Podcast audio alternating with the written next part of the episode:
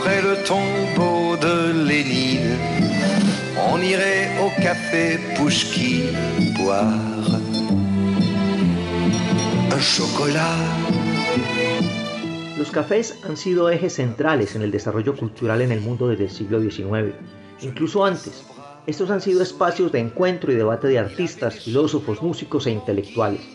El año pasado, por ejemplo, tuve la oportunidad, después de una cola de una hora, de entrar al Café Tortoni en Buenos Aires, popular por haber tenido entre sus asistentes a Alfonsín Storni, José Ortega y Gasset, Borges. Carlos Gardel cantó una vez allí. También era su cliente Juan Manuel Fangio y fue visitado por figuras internacionales como Albert Einstein y Federico García Lorca. Pero en Europa seguramente es donde más fueron espacios para la clase política y artística emergente de finales del siglo XIX. Por ejemplo, el espectacular y costoso Café Pushkin, tradicional sitio de la nobleza rusa, el Cabaret Voltaire, fundado el 5 de febrero de 1916 en Zurich por Hugo Boll, donde se dice comúnmente que se funda el dadaísmo por ser el espacio donde se leyó el manifiesto dadaísta, pero realmente el movimiento se concibe en el Café Terrasse de Zurich, en donde Tristan Tzara pone el nombre Dada. Está el Café Central en Viena, inaugurado en 1876, frecuentado por el círculo de positivistas lógicos. Freud también era huésped habitual. Pero lo que hace que este café sea único es el hecho que, al mismo tiempo, en enero de 1913, fue visitado por las figuras históricas más importantes del siglo XX, Stalin, Hitler, Tito y Trotsky. En París, la Closerie de Lula frecuentado por intelectuales como Hemingway, Emile Zola. El café de Dumarot, que lo conocí hace unas semanas sin tener mayor valor que el histórico, frecuentado en su momento por artistas surrealistas como Sartre, Simone de Beauvoir, Albert Camus. Pero estos últimos también fueron visitados por Picasso cuando ya era famoso. Pero antes de ser reconocido, en Barcelona visitaba al Quatre Gats, donde en 1900 se le permitió realizar su primera exposición individual y donde comienza a gestarse la idea de realizar, para muchos, la obra más importante del siglo XX, Las Señoritas de Aviñón.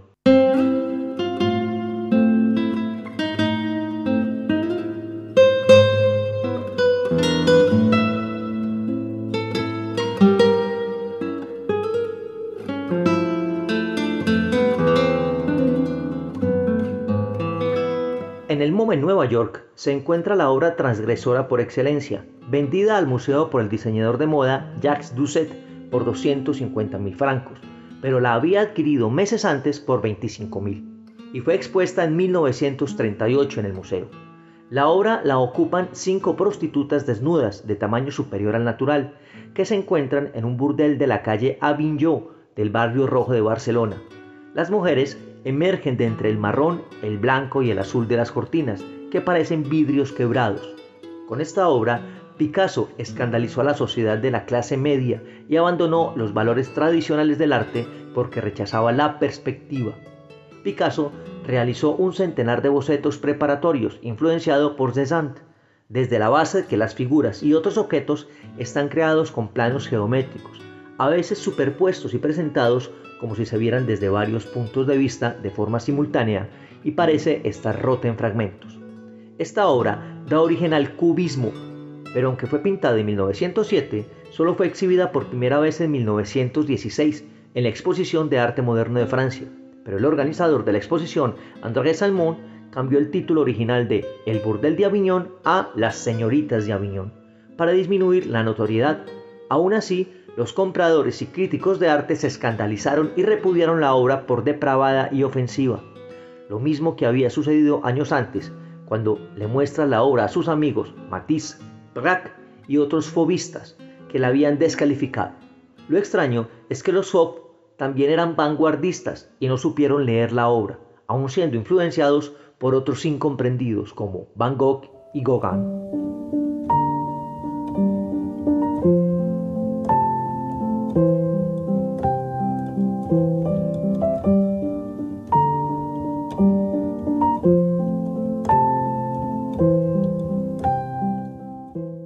Noche Estrellada es una potente pintura de 1889 que refleja las luchas interiores de su autor, Vincent van Gogh, que ejerció gran influencia en generaciones posteriores. Sin embargo, igual que con las señoritas de Aviñón, no fue reconocida como obra maestra hasta que la adquirió el MoMA en 1941. Antes de eso, rara vez se había expuesto en público y solo había formado parte de colecciones privadas.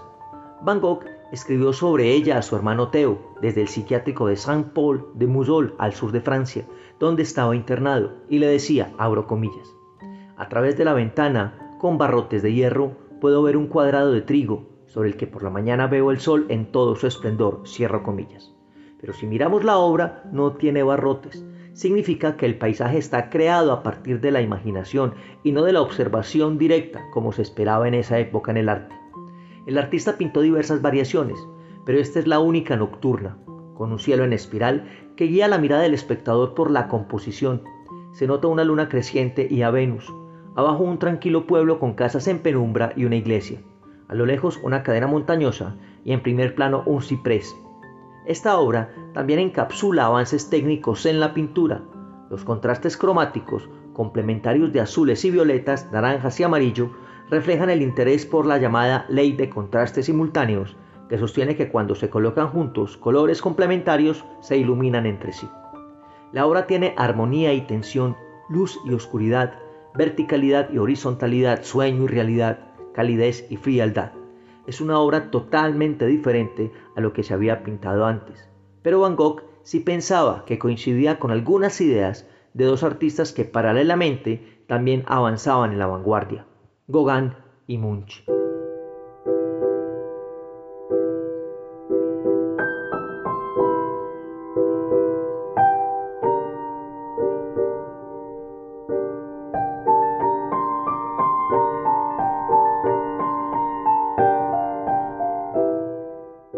En la víspera de Nochebuena de 1888, Vincent Van Gogh agarra una cuchilla de afeitar que tenía en su mesa y se corta su oreja izquierda. La razón, una de las historias más populares incluye una pelea con su amigo, el también artista Paul Gauguin, con el que vivió nueve semanas y que posteriormente viaja a Tahití.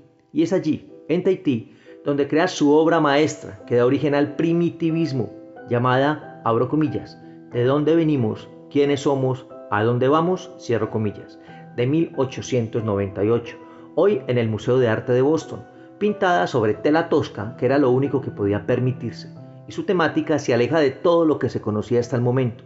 Situada en un paisaje taitiano, no hay imágenes proporcionadas, ni efectos de perspectiva, ni contrastes tonales. Hay tres mujeres agachadas que velan por un bebé, simbolizando el comienzo de la vida. En el centro, la ambición y el destino.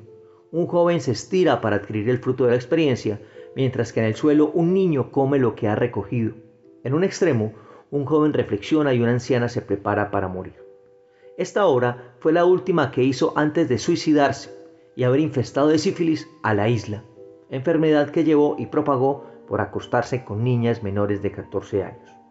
Su obra artística contribuyó a dar forma a varias tendencias como el existencialismo, de los cuales su mayor exponente en Alemania fue Munch.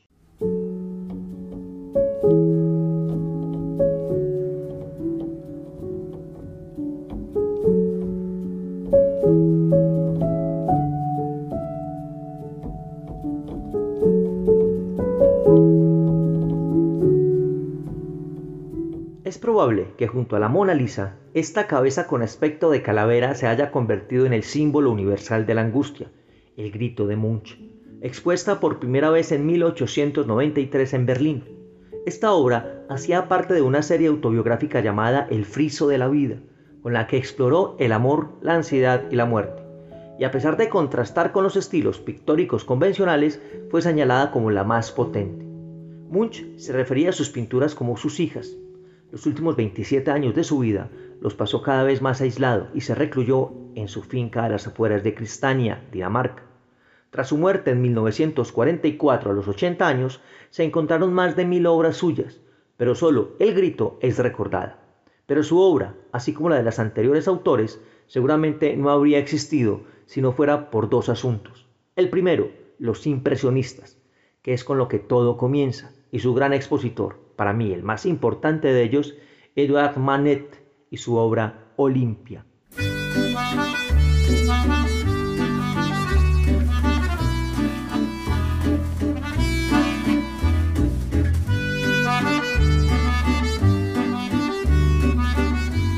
Manet se convirtió en una de las referencias más importantes del arte moderno.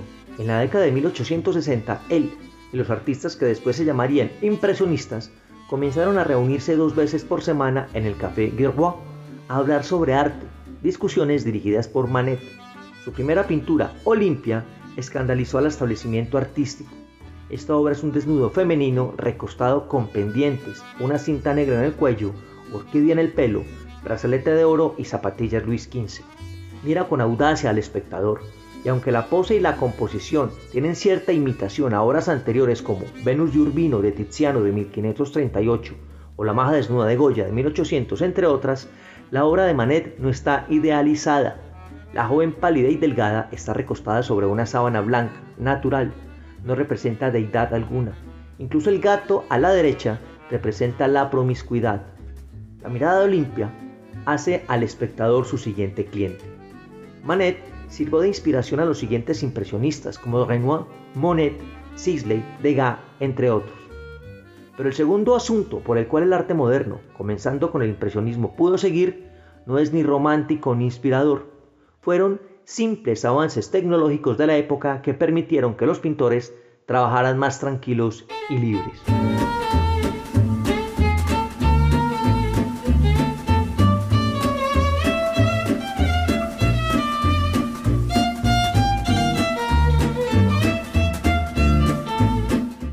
1841 sucedió algo que pasó inadvertido, pero que tuvo un efecto trascendental en los artistas de la época y en el futuro del arte.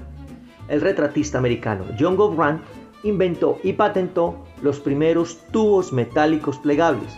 Si bien es cierto, estos se usan hoy para gran clase de sustancias, desde betún hasta crema de dientes, la intención de Rand era crear recipientes portátiles para pinturas al óleo. Estos tubos de zinc contenían pinturas premezcladas y revolucionaron la forma de trabajar de los artistas, pues les permitía exprimir la cantidad de pintura que necesitaban y la que no se usara permanecería fresca y húmeda en el interior para ser usada después. Hasta ese momento tenían que preparar las pinturas ellos mismos, para lo cual tenían que triturar sus propios pigmentos y mezclarlos con aceite. Y si querían trabajar fuera del estudio debían moler luego mezclar las pinturas y guardarlas en vejigas de cerdo selladas con tachuelas. Y aún así, la pintura se secaba rápidamente, pero con los tubos podían pintar a la prima, o sea, a la primera. Renoir decía, abro comillas, sin la pintura en tubos no habría existido nada de lo que los periodistas llaman impresionismo, cierro comillas. Y a este se le une otro pequeño gran invento, el caballete de campo o caballete francés, que era mucho más ligero que el de los estudios y contaba con patas telescópicas y paleta incorporada. Era realmente portátil.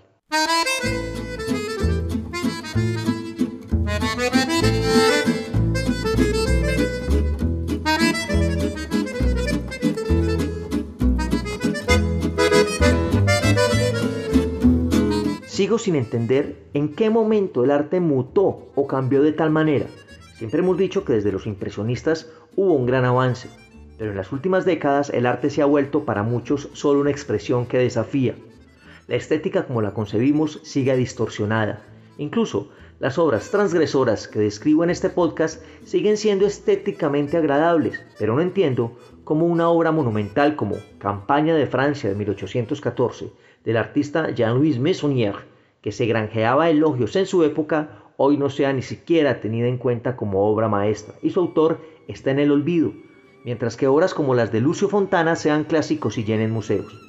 Será necesario entonces hacer otro podcast sobre arte transgresor luego de la Primera Guerra Mundial, para continuar describiendo no la continuidad del arte, porque este no avanza en línea recta, sino la de, no sé si llamarlo, evolución del mismo.